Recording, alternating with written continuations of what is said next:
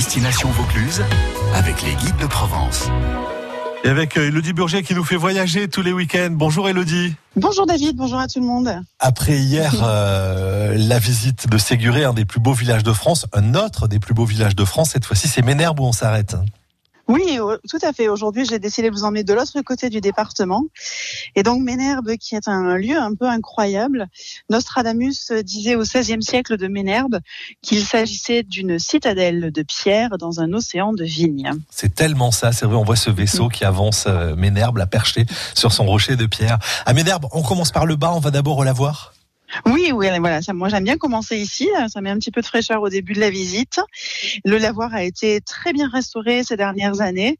Et ce qui est incroyable à Ménherbe, alors à Ménherbe, pardon, d'une part l'architecture qui est superbe, mais les vues qu'on a d'absolument partout.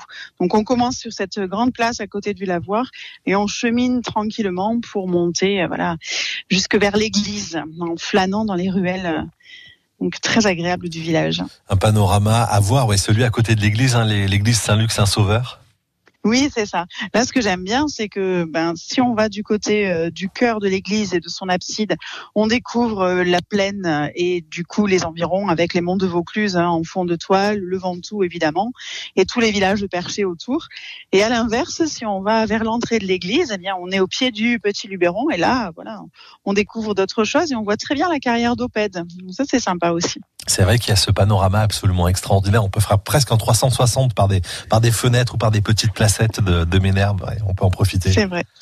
Et on a des maisons incroyables dans ce village, hein. la Carméjane, la Citadelle, vraiment euh, des structures médiévales qu'on ne voit pas ailleurs.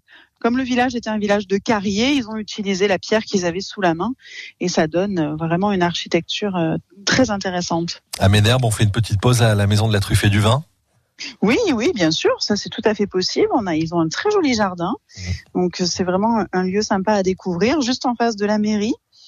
Et bientôt, on aura un, petit musée dédié à l'histoire de Ménherbe, donc sur cette même place. Allez, on marche dans les ruelles de Ménherbe et sur les pavés, dans les, les petites ruelles de Ménherbe. Avec vous aujourd'hui, merci beaucoup du conseil, Elodie. À la semaine prochaine. Avec grand plaisir. À la semaine prochaine, David. À bientôt.